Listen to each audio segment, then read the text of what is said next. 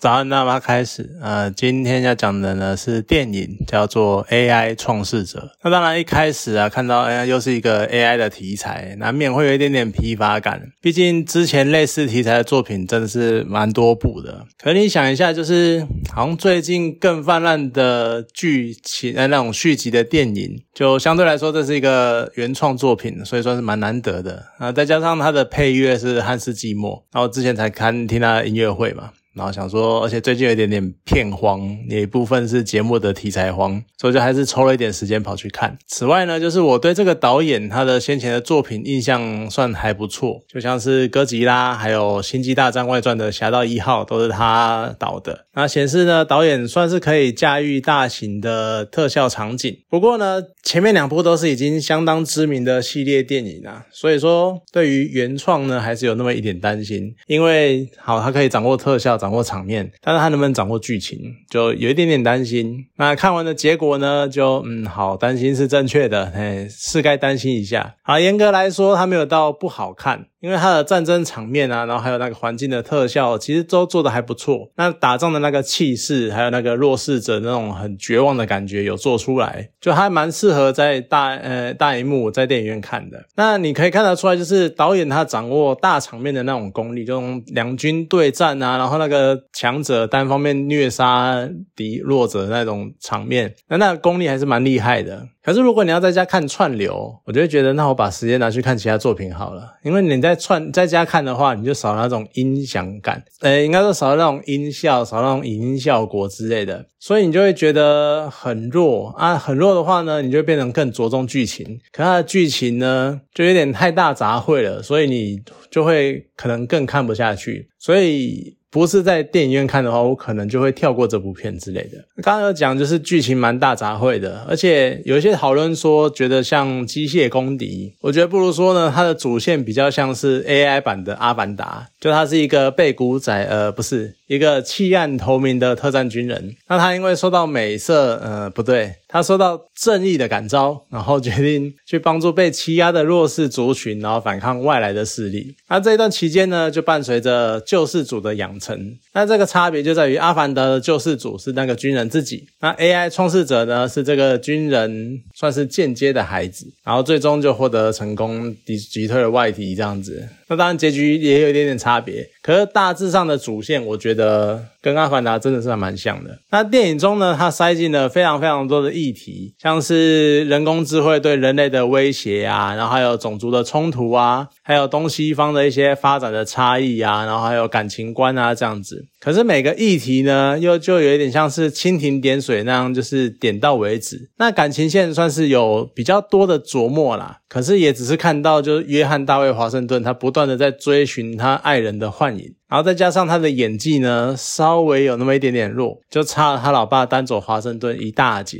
就他有时候会有那种很失神落魄的感觉。虽然说我知道他可能要想要演就是失去老婆的样子，可是你就会觉得说他不是在对应对老婆的那种思念跟牵挂，而是感觉比较像是他的心飘出了这部电影，不知道在想他可能在想晚上晚今呃拍完这场戏晚上要吃什么，或明天要去哪里玩之类那种事情，就他心思是飘走的状态，不是。失神的样子，所以就变得你在看的时候，觉得好像主线也跟着飘离了这部电影的那个样。另外一方面呢，电影它是以西方强权，然后在霸凌东方国度的那个视角，然后再讲述人类跟人工智慧之间的斗争。那有带到就是讲说美国他们声称因为是人工智慧，然后造成了本国的核爆，可是完全没有解释。好，你西方的冲突有讲出来，那为什么没有解释人工智慧在东方为什么可以和平共处？就莫名其妙的东方就是可以比较接受这些事情，到底是为什么？应该不是单纯的因为就。是日本的相关作品有探讨人类跟人工智慧和平共处，就觉得好像人工智慧在东方比较能接受吗？我会这么说呢，是因为导演感觉好像蛮喜欢日本的，或者是他可能接触蛮多日本作品的。那当然，片中呢，美国就是因为自身的权力受威胁，然后大举进攻东方世界的那个画面，我真的觉得太讽刺、太美丽，让人不忍直视，就感觉好像在影射很多很多事情，像是美国自认为世界警察这样的。那整部片你就觉得好像是美国单方面的在凌虐东方，然后呢，就一直在那边讲说什么啊，是我们感受到人工智慧对人类的威胁，然后这个是人类的存亡之战这个样子，然后单方面的输出他们的价值观给全世界，就不断的在凸显这个冲突，你会觉得说导演真的是，你会看他是英国人。你就真的是，你就会觉得你们是在酸美国吧？你们是在整部片都在考 C 美国吧？就然后你看，就是人工智慧方完全无招架之力，然后只能被动的接受美国想要灌输给他们的那个价值观。我真的是觉得导演就是充满了浓浓的恶意。而且看完哥吉拉，就我刚刚讲的，我觉得导演好像应该是蛮向往日本文化的。可是，那你向往日本文化，那你可能觉得东方还不错吧？可是片中呢，那个环境感觉上某种程度上是以东南亚为蓝本，可是在这个状态下创造的东方世界。又充满了各式各样的刻板印象，像是他们可能比较落后啦，比较贫穷啦，啊，那个城市就盖的比较烂呐，然后就还在茅草屋啊、草房啊什么的。呃，好，你可能想要塑塑塑造一个比较弱势的形象，可是你套用在那个地方，就会觉得有点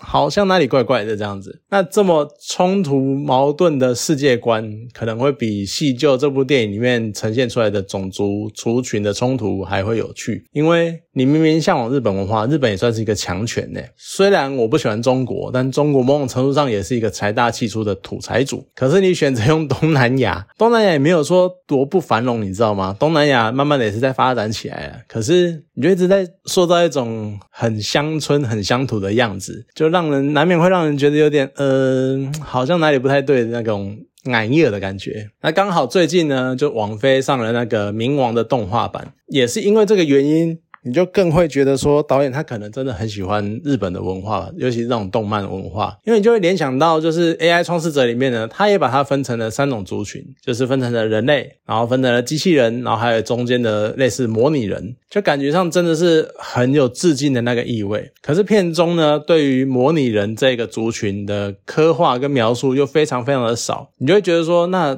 到底为什么要分一个第三种模拟人这样子？就你不知道他是想要。这个东西出来是想要创造一个接近人类的样子呢，还是他想要作为人类的另一种载体？或者是说，你想要用模拟人作为一个能够让人类更能够接受机器人的一种中间的形态，就在电影中都没有讲。那虽然说这个救世主呢，他是以模拟人的小孩的形象诞生，那在片中赋予的意义呢，感觉上是让创造一个可以成长的模拟人。那这样也许模拟人可以成为一个种族。可是我对这个概念一直有一种。不想买单的那种心情，可是我这个心情呢，并不是说什么机器人怎么可以变成人类，不是这个样子，而是为什么？为什么我们所有的东西都要拟人化？都要让他们变成人，到底是为什么？我知道很多奇幻作品都会这么做，就是让一个事物，比如说让像神哈，神就是拟人化这样子。那当然，基督教可能会讲说什么上帝他们的形象造人，但是那是另外一种程度的傲慢。就是到底为什么要把东西都变成人的样子呢？那当然，有的时候有些情况可能是好，你这样可以方便让读者沟通，或是彼此理解，或种那故事里面的种族彼此理解、彼此沟通这样子。可是更多时。之后感觉作品在暗示的是，好像人类已经是一种演化的终点。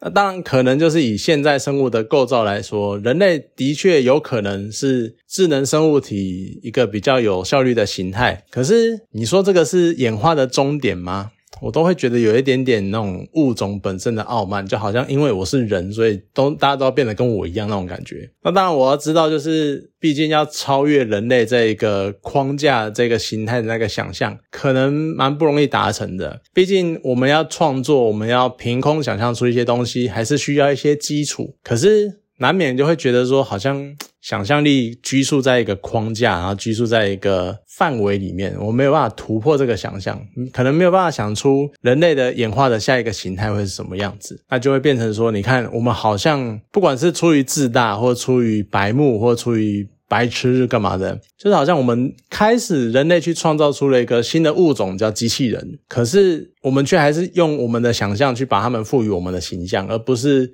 让机器去发展出属于他们该有的样子，或可能更有效率、更能够在这个世界上生存的样子，就一直会有这种感觉，有点冲突我。好，总之这部电影呢，就是一个相当微妙的作品。那可能趁它如果还在院线上的话，有机会就可以去看一下。那回到家的话呢，我建议你可能家里面音响影音效果好的话，那是可以考虑的。总之就是一个打发时间可能可以看一下的作品。好，啦今天这部片呢就讲到这边，好，谢谢大家。